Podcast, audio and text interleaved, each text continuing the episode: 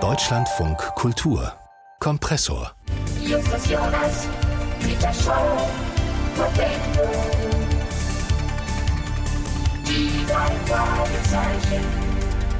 Ramona Westhoff hier mit dem Kompressor-Podcast. Jetzt geht's, Sie haben sich's gedacht, um das wahrscheinlich bekannteste Detektivtrio diesseits von Rocky Beach, um die drei Fragezeichen. Alle von Ihnen, die nicht regelmäßig mit diesen Hörspielen einschlafen, würde ich gerne mal kurz abholen. Drei Fragezeichen, das sind drei junge Detektive, die in Rocky Beach, Kalifornien mysteriöse Fälle lösen. Ursprünglich eine 60er Jahre Jugendbuchreihe aus den USA von Robert Arthur. Mittlerweile wird die Reihe in Deutschland aber weitergeschrieben und vor allem die Hörspieladaption hat hier eine riesige, auch erwachsene Fanbase. Sie hören hier gleich ein Gespräch zwischen zwei Teilen dieser Fanbase. Einmal mir und außerdem Marc-Georg Dermann. Der ist nicht nur bekennender Drei-Fragezeichen-Nerd, sondern außerdem auch Literaturprofessor an der Berliner HU.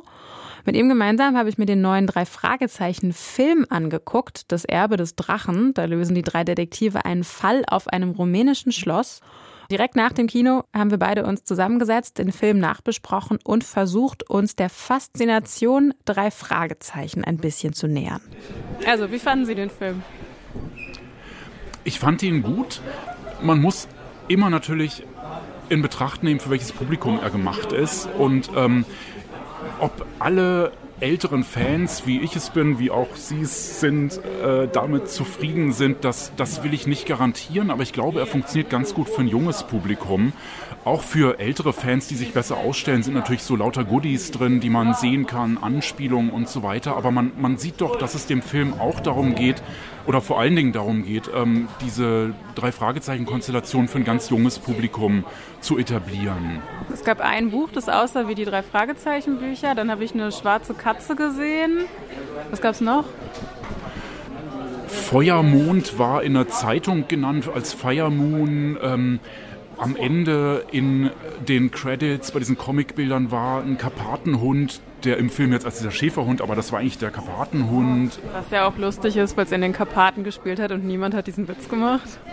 Genau, ne? Also dann hat man den Drachen im Titel. Ähm, klar, dieser Vlad äh, dort ist irgendwie so ein Drache, aber äh, es gibt ja andere prominente Folgen mit den Drachen. Also das ist alles so ein bisschen da rein versteckt, glaube ich.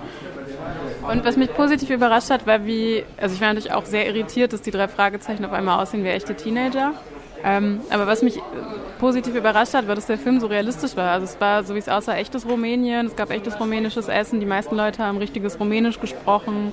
Ähm, das, da hat man sich Mühe gegeben für so einen Kinderfilm, was ich total zu schätzen weiß. Ja, das finde ich auch. Man hat sich Mühe gegeben. Man könnte sagen, es ist ein bisschen schade, dass Rocky Beach nicht stärker ins Zentrum kam, weil das ja eigentlich so was, so was Ikonisches hat. Aber auf der anderen Seite, man hatte so dieses tolle Schloss. Ne? Auch das spielt ja, wenn man so möchte, an auf das, auf das äh, Gespensterschloss. Ja. Ähm, ist also wieder so eine Aufnahme aus der ganz ersten Buchfolge, wenn man so möchte. Und so ein Schloss ist ja natürlich auch toll geeignet, immer noch heute, um so ein Mystery zu inszenieren. Und überhaupt, dass Mystery als Struktur so eine große Rolle spielte, auch das ist eigentlich so ein Anschluss bei, bei den alten Robert Arthur-Geschichten. Ne? Wir haben ja Sportfolgen, alles Mögliche und das ist auch super, aber hier ging es wieder um Mystery dann richtig. Und ein Mystery, was in sich logisch war, was die drei Fragezeichen-Hörspiele nicht immer haben.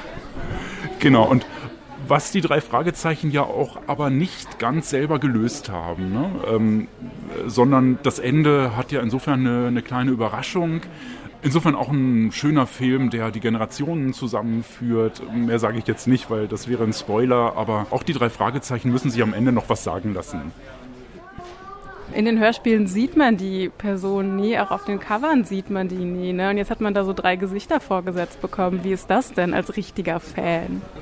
Genau, dass man überhaupt was sieht, ist ein, ist ein Problem. Es gibt ja diese berühmte Sache bei Kafka, bei der Verwandlung dieser berühmten Erzählung von Kafka, wo es um so ein Insekt geht und der Umschlagzeichner für die Erstausgabe wollte das zeichnen und Kafka hat geschrieben, auf keinen Fall darf das gezeichnet werden, man darf das nicht sehen. Und auf diesem Effekt, glaube ich, dass man die Gesichter nicht sieht, äh, basiert auch ganz viel von der Faszination dieser drei Fragezeichen im Hörspiel das, was man sieht, ist eigentlich immer eine Enttäuschung. Ne? Insofern ist es hier systemisch fast schon eingebaut, dass man überlegt, ob diese Gesichter eigentlich genügen. Na, das hat nichts zu tun mit den Schauspielern oder so, sondern es hat einfach was damit zu tun, dass man Gesichter hat. Das gilt, glaube ich, genauso für alles andere Visuelle. Ja, der Schrottplatz, Rocky Beach. Ähm, beim Schrottplatz hier hatte ich diesen Effekt eigentlich auch. Diesen Schrottplatz stellt man sich eher vor wie so ein Wimmelbild, wenn man sich das überhaupt visualisiert, ja. Und hier war der so ganz geordnet. Die konnten natürlich, die brauchten den Schrottplatz nicht für die Story. Insofern konnten die den relativ einfach dort lassen und, und haben wahrscheinlich auch versucht, den so ein bisschen ikonisch zu gestalten, dass man ihn auch von oben ein bisschen sieht. Aber als visuelles, auch das hat ein Enttäuschungspotenzial, was nicht an der Inszenierung liegt, ne, sondern einfach an, an der Visualisierung. Ich würde gerne nochmal zurück zu den Hörspielen, weil das ja wirklich einfach eine bis heute ein Mysterium ist, wie so eine einfach produzierte Serie so erfolgreich sein konnte, auch über so viele Jahrzehnte ja. Ne? Also selbst der, selbst der offizielle drei Fragezeichen Podcast mit unter anderem dem Sprecher von Bob Andrews, da geht es total viel darum, was für Plotholes eigentlich in den Hörspielen sind und was für falsche Aussprachen die einfach drin gelassen haben, weil das so eine, so eine einfache Produktion war. Wie konnte das denn so erfolgreich sein, dass Sie das gerne hören, dass ich das immer noch gerne höre und dass irgendwie Jahrzehnte später jetzt schon der dritte Kinofilm darüber gedreht wird? Gut, wüsste ich das zu sagen, würde ich selber so eine Serie machen und äh, würde dann nicht mehr hier sitzen. Ich glaube, im Rückblick kann man natürlich dafür Gründe finden, die auch plausibel sind, aber das niemals ganz erklären.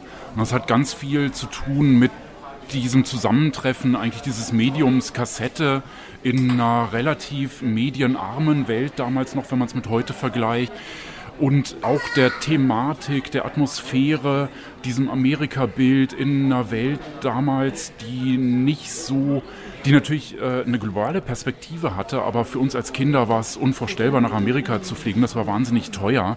Ja, ähm, also das war gleichzeitig auch so, ein, so, eine Art Traumland, wenn man so möchte. Also nicht im, im, utopischen Sinne, das spielt bei den drei Fragezeichen gar nicht so eine Rolle, aber einfach so ein, eine Utopie, ein anderer Ort, ja, ein anderer Raum. Es hatte ganz viel zu tun mit dieser aus heutiger Sicht auch, auch Beschränktheit der 80er Jahre. Und dass es gleichzeitig aber auch eine Art Ausweg war, ein bisschen aus der Beschränktheit. Ne? Es war eben eine Serie, die spielte nicht in Deutschland, sondern in, in diesen USA, die aus deutscher Perspektive tatsächlich ein anderer Ort war. Also es war auch so ein Ausbruch ein bisschen. Ja. Gleichzeitig hatte man ein Ernstnehmen des Kindlichen und der, der Kinder. Das war ja eigentlich von Robert Arthur immer schon angelegt, dass ähm, an die drei Fragezeichen. Von dem Autor der Originalgeschichten. Genau, von dem Autor der Originalgeschichten war es so angelegt, dass die drei Fragezeichen immer von Erwachsenen äh, beauftragt wurden, Erwachsenen, die selber Außenseiter waren, ja, ähm, und von den anderen Erwachsenen eigentlich, denen wurde nicht geglaubt. Ne? Das war ganz oft äh, der Einstieg in den Plot. Die hatten, diese Erwachsenen hatten selber Angst, dass man sie für lächerlich nimmt, weil sie an Geister glauben oder weil sie Geistererscheinungen meinten zu bezeugen oder so. Und da waren dann diese, diese Jungs oder diese Kinder, ja, ich halte eigentlich das, das Geschlechtslose, das Genderlose für, für die bessere Bezeichnung, weil auch das irgendwie ähm, damals äh, ähm, es macht, äh, dieser Unterschied kam irgendwie nicht hinein. Ne? Aber gut, e ehrlich gesagt, weil so wenig Frauen drin vorgekommen sind. Ja. Es gibt einfach wahnsinnig wenig, wenig weibliche Figuren, deswegen ist es nicht aufgefallen. Aber ja, das stimmt, es, es wird nie angesprochen. Genau, also das, das ist ein anderes Thema. Es ist ein interessantes Thema, wo man, glaube ich, fruchtbar diskutieren kann. Es, es gibt eigentlich zwei Möglichkeiten oder mehrere, aber ich würde sagen, zwei Möglichkeiten, sich dazu zu stellen. Wir haben eine Verdrängung eigentlich des, des Weiblichen oder der Frauen aus der Serie. Ne? Ähm, einerseits kann man sagen, dass es das patriarchale Ding, ne, dass die Frau eigentlich verdrängt wird aus der Aktivität und das hat auch was für sich. Auf der anderen Seite ist es so, dass das Männliche damit auch was Unmarkiertes wird, ne, weil der, der Unterschied sozusagen der, der Geschlechter nicht thematisiert wird. Ne, und ähm, ich glaube, dass dieses Unmarkierte, dass das auch ein gewisses Potenzial hatte, was man eben daran sieht, dass auch tatsächlich damals und bis heute viele Mädchen und Frauen die Serie gut finden und ja tatsächlich auch eine ganze Reihe von Frauen ganz wichtig bei der Produktion der Bücher, der Hörspiele etc. waren. Aber man, man kann es so und so sehen. Ne? Ja, stimmt. Die Regisseurin ist bis heute, Heike Dine Körting, ist, ist eine Frau, seit den ersten Folgen auch dabei. Was ich mich gerade noch gefragt habe, natürlich ist irgendwie jetzt es ist eine spannende Geschichte für Kinder, aber wieso finden das Erwachsene so spannend? Also wieso unterhalten wir beide Erwachsene uns so gerne über dieses Thema? Wieso geben Leute sehr viel Geld für Sammlerschallplatten aus oder gehen zu den Live-Shows? Wie kommt das denn zustande? Das kann ja nicht mit der Qualität der Geschichten zusammenhängen, weil also objektiv betrachtet gut sind die nicht, aber ich höre sie trotzdem gerne. Oh, ich finde, die sind schon gut. Also die ähm, viele, viele Geschichten sind schon, schon gut, finde ich. Aber dass ich das finde, ist wahrscheinlich auch schon ein Symptom für das, was sie sagen. Nicht wahr? Man, man legt nicht die gleichen Maßstäbe an, die man an irgendwas, was jetzt neu auf den Markt kommt, anlegt. Ich glaube, auch das kann, also retrospektiv das zu beantworten, ist immer eine sichere Sache, ne? weil man kann dann sagen, äh, man selber hat eine Geschichte mit diesen Dingen und indem man das immer wieder vornimmt, indem man auch das erforscht selber, diesen Kosmos, der sich da herausgebildet hat, geht man auch seiner eigenen Geschichte nach. Wie man in diese Geschichte hineinkommt, das, das weiß ich oder das weiß ich auch nicht genau. Ich denke, was wir, was wir heute sehen seit den 90er Jahren, ist aber dennoch so ein Zuweg zu den drei Fragezeichen, weil da die Leute, die das als Kinder gehört haben, ab Ende der 90er selber angefangen haben, Kinder zu bekommen und das den Kindern dann natürlich auch mitteilen, ne? so dass die wiederum sozialisiert werden eigentlich in den drei Fragezeichen. Also so sind sie dann schon drin und können in diesem Kosmos sich dann entfalten. Ja. Was bei solchen Sachen auch immer ein wichtiger Faktor ist, ist, dass ein Kosmos sich entwickelt hat. Das haben Sie ja angedeutet. Fehler im Plot sind nichts, was man den Sachen vorwirft, sondern etwas, was eigentlich den eigenen detektivischen Impuls noch weiter weckt. Ne? Man möchte solche Fehler rausfinden. Genau, man kann dann nachgucken im Buch, was ist eigentlich gedacht, was fehlt da jetzt oder welche Aussprache von den fünf Versionen, die in der Folge vorkommen, ist eigentlich die richtige. Das stimmt, da kann man viel suchen.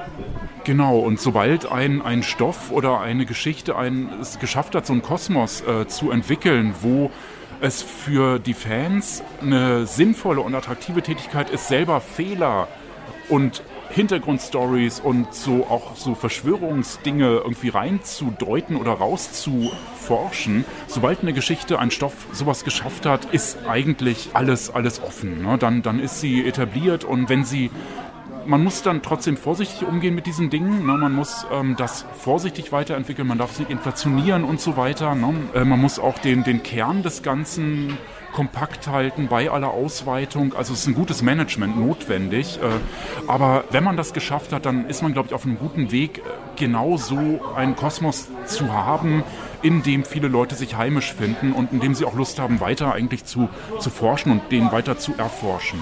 Und wahrscheinlich spielt es doch auch eine Rolle, dass die Darsteller mit den Hörenden gemeinsam groß geworden sind, oder? Also ich, das wäre doch weniger anschlussfähig, wenn das nicht einfach erwachsene Männer wären, die das sprechen würden. Ja, genau. Also es gilt für die, für die Darsteller die Kontinuität der Stimmen.